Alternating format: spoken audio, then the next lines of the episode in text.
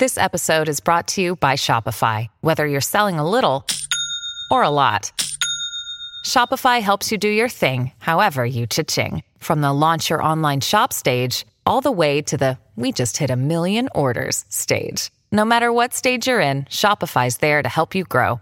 Sign up for a $1 per month trial period at shopify.com slash special offer, all lowercase. That's shopify.com slash special offer. TBS ポッドキャスト皆さんこんにちは。安住紳一郎の日曜天国、アシスタントディレクターの佐藤和垣です。日天ポッドキャスト、今日は816回目です。Apple、Spotify、Amazon Music、Google、Voicy など、各種ポッドキャストやラジオクラウドで聞くことができます。日曜朝10時からの本放送と合わせて、ぜひお楽しみください。それでは、11月5日放送分、安住紳一郎の日曜天国。今日は番組冒頭をお聞きください。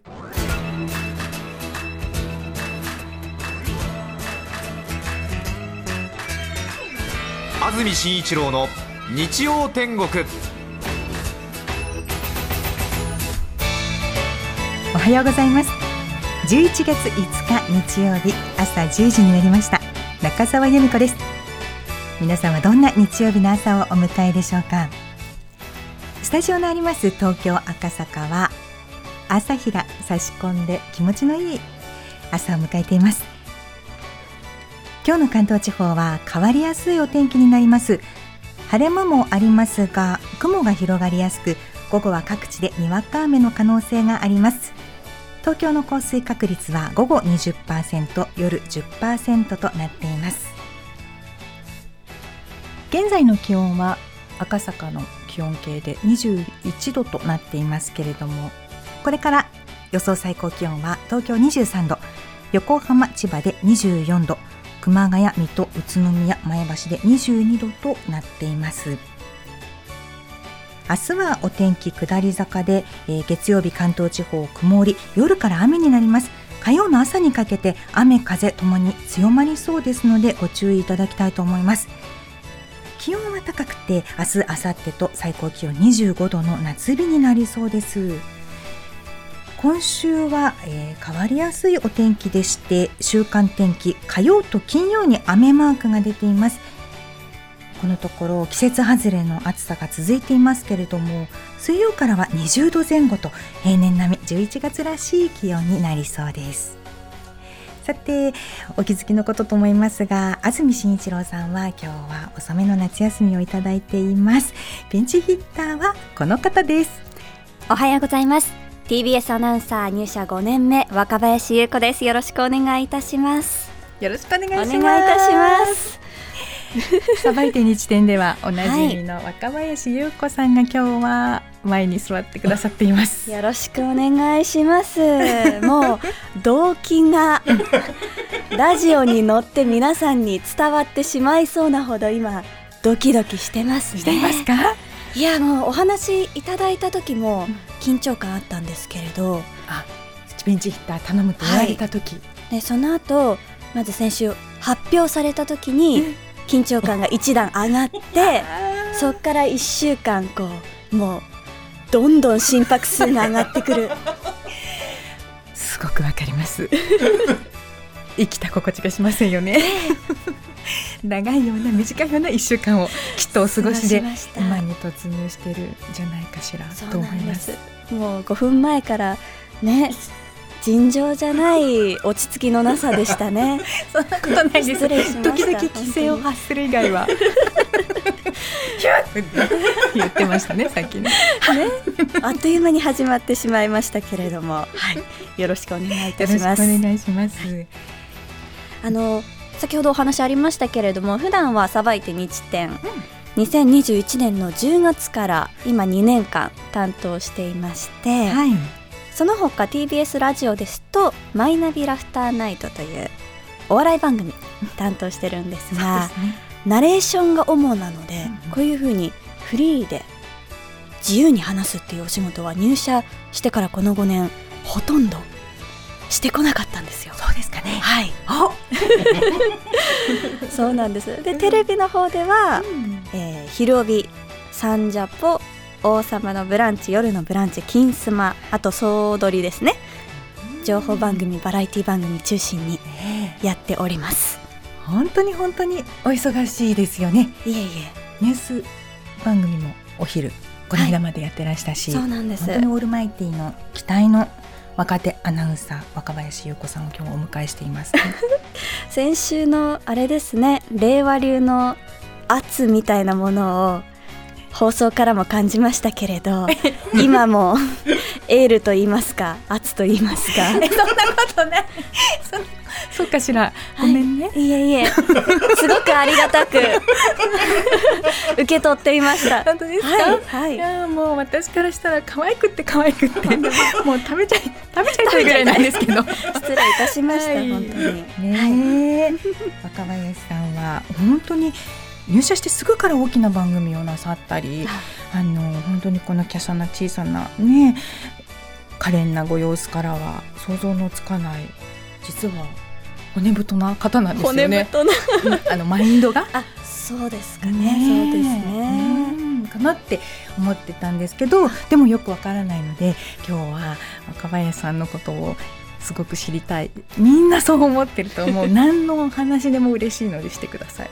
そうですか？こんな大きな大雑把と言いますか、大きめな振りをいただけるなんて思いませんでしたけれども、でもそうですね。うんうんうんう。んあんまりこうさばいて日展ではお世話になってますけれど、多分どういう人間なのかというのは皆さんもあまりご存知ないかと思いますので、そうですね、あの大阪のご出身ではい、それで中学高校というまあ多感な時期にアメリカにいらしたニューヨークにいらしたっていうのはプロフィールを見て、存じ上げています。そうなんですよ。うん。あの大阪生まれ大阪育ちなんですが、ん。中高の間4年半ニューヨークに住んでいまして、その後また大阪に戻って地元の大学を出て、就職のタイミングで上京をして TBS アナウンサーになった、今5年目。というのがざっくりとしたええ。私の経歴なんですけれど、えまあ、入社試験でもこういうふうに自己紹介をする時も、あとちょっとテレビ番組でリポートする時も、はい。このアメリカに住んでいました。帰国子女です。っていうところを一つアピールポイントといいますか、え武器の一つとして使っているんですよね。え ちょっと英語の発音よくリポートしてみたりとか。ああそうね、はい。ちょっと織り交ぜてみたりして、ええなんですが、この帰国子女というのを自分の強みだと思うまでには結構時間がかかりましてそうなの？むしろコンプレックスだったんですよね。そうですか、はい、そうなんです。えでちょっとそのニューヨーク時代のお話をあんまりしたことがないのえで、こんなところでお話聞いていただいてもいいですか？ぜひ 興味あります、はい。だって私たち女性アナウンサーにとっては帰国子女という肩書きは本当に 憧れるそして別に憧れたからといって手に入るものではないアイテムですから、はい。ねえ、本当にキラーコンアイテム？はい。はい。羨ましいですよ。なんかこう、うん。かっこいいねとか言っていただくことも多いんですけれど、自分でその言葉を素直に飲み込めるようになるまで時間が結構かかりまして、というのもそもそも私がニューヨークに渡ることになったのが小学校を卒業した直後。で親の仕事の関係でそれも転勤という形ではなく親が海外で働きたいという思いを持って転職をしたんですよ。はい。でですので私も共にアメリカに連れて行かれるということになったんですけれどそれを知ったのが1ヶ月半前くらい。小学校卒業式の1ヶ月半前、まあ、2月1月ぐらいで本当に突然4月からアメリカに引っ越すからって言われたんですけど私としてはもう地元の中学校にみんなと共に進学して、はい。制服を着て部活行って買い食いしてみたいな未来をそうね。もう何の疑いもなく想像していたんで。そうね。JC ライフを満喫しよライフ。うと思ってたんですね。女子中学生そうなんです。もう晴天の霹靂、いやーそれはうん。ショックかもしれませんね。そうなんです、うんうんうん。ですので嫌だ行きたくない。うん。ってもちろんこう強く抵抗したんですけれど、そこで私の親が一言、はい。あんたに選択肢はない。言ったんです。結構はっきりした親ですね。まあその通りなんですけどね。かっこいい。12歳ですから置いていけないですしね。でああまあじゃあ仕方ないなという行くしかないなと思ったんですけどまあその時にあのアメリカでも日本人学校があるので、うんうん。英語が今話せなくてもはい。大丈夫だからって言ってもらったんですよ。はい。でそこに入れてあげるからで結構私も安心して意外とちょっと楽しみになってきたそうでりしてすね。それならなんとかなるかなそうなんですそうなんです。ででなんかあの小学校の卒業式でも、はい。私は4月からニューヨークの学校に行きますとか言っていい。ちょっと首相なねやってみたい。やってみたいものだ。みんなから「おお」とか言われてちょっと得意げになったり、本当です。あちょっとそういう気は持ちになりいはいちかけょっと前向きなになってって。うんうんところが実際空港を飛び立ってニューヨークに着いて新しいお家に向かう車の中ではい。日本人学校がこれから住むところからちょっと遠くて 通えそうにないから現地の学校に明日から行ってくれるかしらと言われたわけですね。騙し討ちですよね。であんたに選択肢はない？そうそういうことです。はい。気に入っちゃったそれ。そうそうなんですよ、そうなんだ、はい。ちょっと消化するまでに時間かかりますね。そうでなんか実は親に聞いたところ1ヶ月前ぐらいには入れないということは分かっていたそうなんですけれどそれを私が知ると、くよくよ多分どうしようもないのに悩みなががら小学校生活を終えてしまうのはかわいそうだと思って悲しいのは直前で大きい方がマシじゃないかという選択のもと前日に伝えるという選択をしたそうなんですね。いいいのか悪いのか分かりませんけれども、それはお母様の立場としてもねそうなんです。うう。んまあ、実際にうん。その現地の自分が住んでいるところから徒歩10分ぐらいの、まあ、公立の中学校ですね。に通うことになったんですけれどまず見学から始まるわけですよ。で最初に親と見学に行ってクラスを見て授業を見て担任の先生と話して校長先生と話して時間割もらってみたいな。2時間ぐらい過ごしたんですけれどまあ誰一人何を言っているのか一切わからない。あそう。その2時間。心臓が痛い。そうなんですでそこで現実を知るわけですよ。あ私これ明日からどうやって生きていくんだろう、うん。結構こう絶望感。不安ですね。不安を感じまして学校からはい。家に帰るまでの道すがら声を出しながら泣いて帰りました。もう周りもね外国の方ばっかりで私も知らないですし相手も私のこと知らないと思ったら人目も気にならないわけですよ、うんうん。泣くことも。うんうん。うわー無理だーって泣きながらお家に帰ったっていうのが ニューヨーク生活のスタートだったんですねあそう泣かないでください。そう。もうもうもう中澤さんが優しいから泣いてくださって。そうそうと当時はね、そうそう。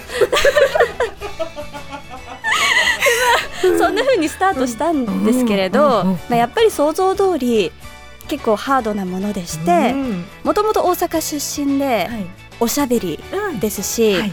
当時12歳ですけれどもそれなりにこうボケたり突っ込んだり、うん。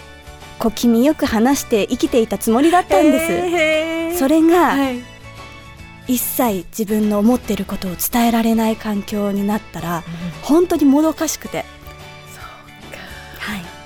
でほんよく今でも鮮明に覚えてるんですけれど最初クラスメートに誕生日を聞かれたんです。はい。7月1日。はい。でそれが答えられない。7月を何ていうのかがわからない。そっか。そう。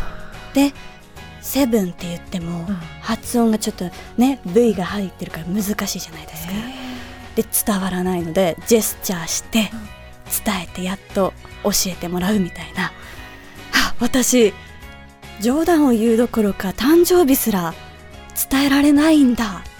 ってなってあもう今日はお家に帰って1月から12月まで絶対に覚えなきゃ。みたいなことの繰り返しだったんですよね。はい。そうかそうかそうか。で学校の授業ももちろん先生が言ってることはわからないですしかつ黒板、ホワイトボードにはい書いてある文言もみんな筆記体で書くので読めないんですよ。はでそれをとりあえず、まあ、見よう見まねでノートに写して象形文字写すみたいな。そうか。でミミズ文字が書かれてあるみたいなノートが出来上がって、はいそれをとりあえず英語ができる親に見せてはい解読してもらおうと思ったんですけれど、はいはい。まあ何書いてるか全くわからない。と。そうね。仕方ないですよね。で授業一日何にもわからないままうん。終わっていくっていうのが、まあ、3ヶ月ぐらい過ぎて。はで学期末になって初めて成績表をもらったんですよ。はい。ねアメリカの私が通っていた学校では1から100でそれぞれの科目が点数をつけられるんですけれど私がもらった成績表には進級できるボーダーラインの65が全部の科目についてたんですね。でそれは転入するときにはい。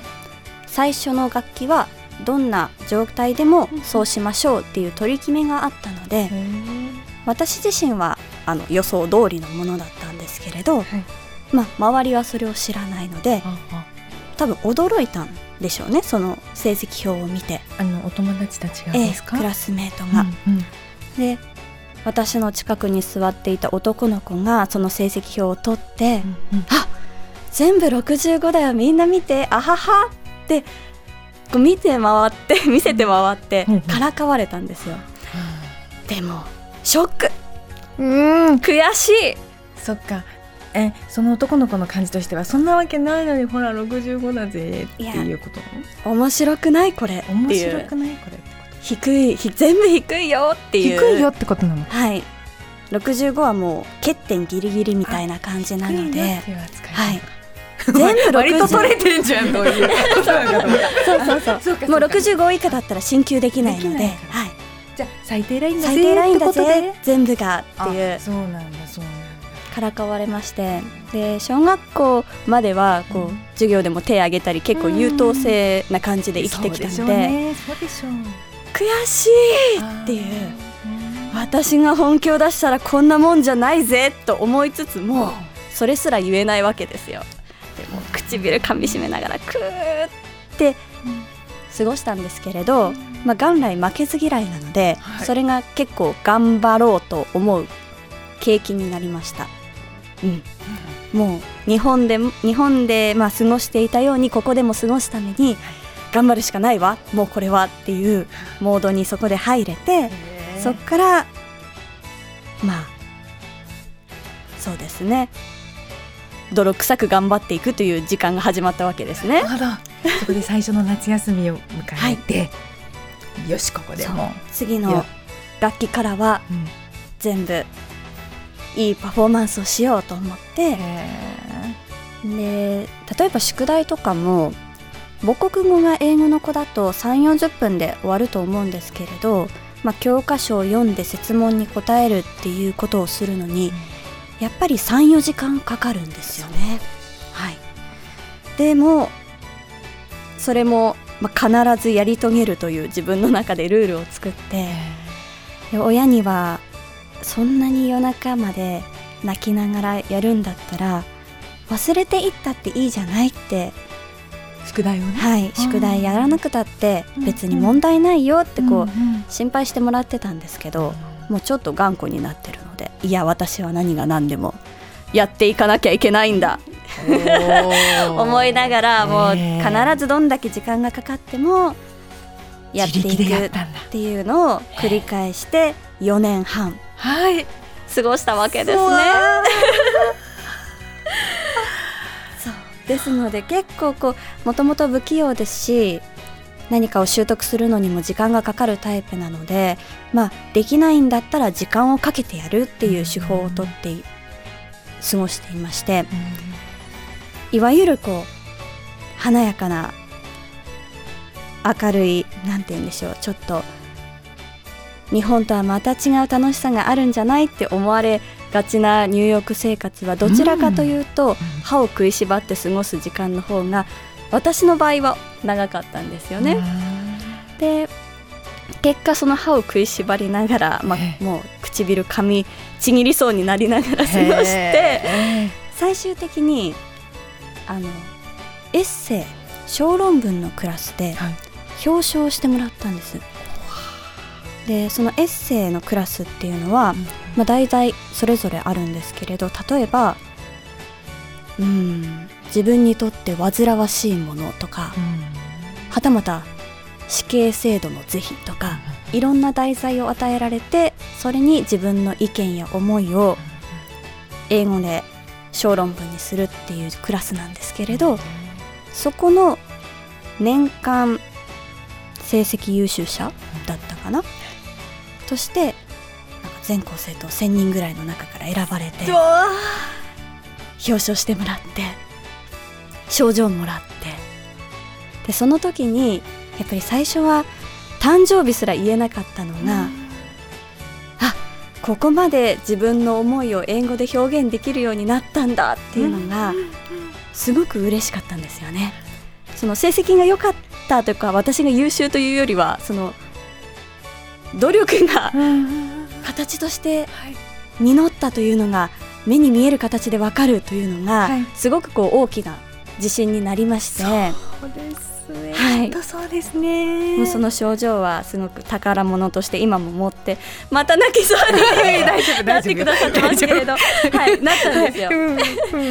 ただそれでも、はい。その症状をもらっても当時は、はい。アメリカに住んでるってかっこいいねとか帰国子女って将来のためになるねとか言われてもいやいや私の今の気持ちを知らないのに勝手なこと言言わないでみたいな素直に受け取れなかったんですよ。あ表彰されるに至ってもまだ、そういう感じだったんですか？そうなんですそうなんです。あのまあ多分未熟だったのもあるし日本の学校への憧れがあったので、そういう言葉を素直に受け取る器ができていなくてちょっと私の気持ちなんて誰も分かってくれないなんていう思春期ならではの 気持ちになったりして日本の学校に通っていないということが大きなコンプレックスだったんですよね。はい、で結局その後日本に帰ることになって高校2年生の夏ぐらいに。でそこから日本の学生生活を謳歌しすぎなぐらい謳歌しまして、そうなんですはい。ね。制服を着て、はい。プリクラを取って、はい。JK ライフを過ごして、はい。ようやく、あニューヨークで過ごしていた時間が、い。私の軸になってるな行ってよかったなって思えるようになったんですよ。そう。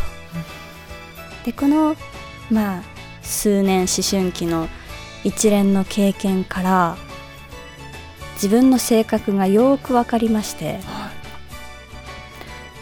もともと私安気に流れるタイプでかつ負けず嫌いというたちなので追い詰められてやらざるを得ない状況になった方が頑張れる踏ん張れる進化を発揮できるんじゃないかと思ったんですよね。でだからこそあんまり言ったことないんですけれどアナウンサーを目指そうと思ったんです。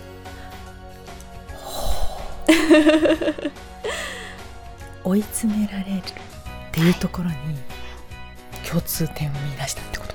そうなんです。あのまあ楽しい方にややはりこう性格上行ってしまうので、はい。自分にとってハードルが高い環境に身を置いた方が人間的な成長は見られるんじゃないかと思って、アナウンサーはもちろん憧れはあったんですけれど、まあ、正直向いてないなともともと思ってたんですよ。不器用ですし適応するのにも結構時間を要するタイプですし、まあ、プレッシャーにもあまり強くないというので。まあご自身の感じ方としてね、そうなんです。で多分あんまり向いてないけれどきっと難しい要素が多いけれどだからこそそういう場所に身を置いた方が社会人として実りがあるんじゃないかっていうのがこの職種を選んだまあ理由の一つでもあるんですよね。で、まあ、ちょっとね今の時代どうでしょう？ちょっと旧時代的かもしれませんけれど苦しみが、うんまあ、負荷が成長につながるという考えを持っているのでアナウンサーという職を選んでだからこそ今安住紳一郎の日曜天国のピンチヒッターを受けているということなんですよ。好き 好きこんなに負荷がかかる仕事はこの5年久しぶりだぞと。結構うわーうわハードル高いなあうー正直嫌かもみたいな気持ちがありつつも、でもだからこそ今の私にとって必要なお仕事かもしれないと思いまして、はい今こそ、受けるべきか。よくねこのオファーを受けてくれたって思ってたんですよ。本当に。ありがとう。入社5年目小林27優子さんあ歳りがとう。はい。はい。ねまあ、だからこの経験がね良かったって思うのにあとどれくらいかかるかちょっと分かりませんけれもうすぐど思うよ。大丈夫 まあまたそういうふうに思えるように、はい。ドキドキしながら懸命にね、話しますのであと1時間半ほどでしょうか。はい。お付き合いいただければと、ね。はい。思っております。どうぞよろしくお願いします。お願いいたします。それでは今日のメッセージテーマこちらです。最近ドキドキしたこと。三重県伊勢市のお言葉心に刻みます。50歳男性の方からいただきました。ありがとうございます。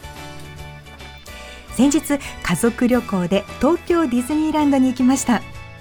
ミッキーマウスの家で記念撮影ができるというアトラクションの長い行列に最初は子供たちが喜ぶなら仕方ない。並ぶか。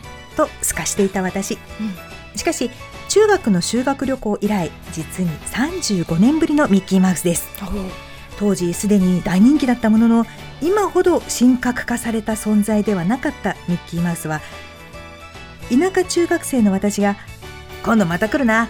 また会おうな」と気軽に口にした言葉にも大きくうなずき 手を振ってくれました。優しい。そんなことを思い出しあれから35年かとしみじみしていたら列が前に進むにつれなんだかドキドキし始めました いよいよ私たちの順番となりついにミッキーマウスが目の前に現れると想像以上に自分の中でグッとくるものがあり気づけば娘そっちのけでミッキーマウスとの対面を堪能している私がいたのです。スタッフの方に写真撮影してもらった後35年ぶりの再会であることをミッキーマウスに告げると。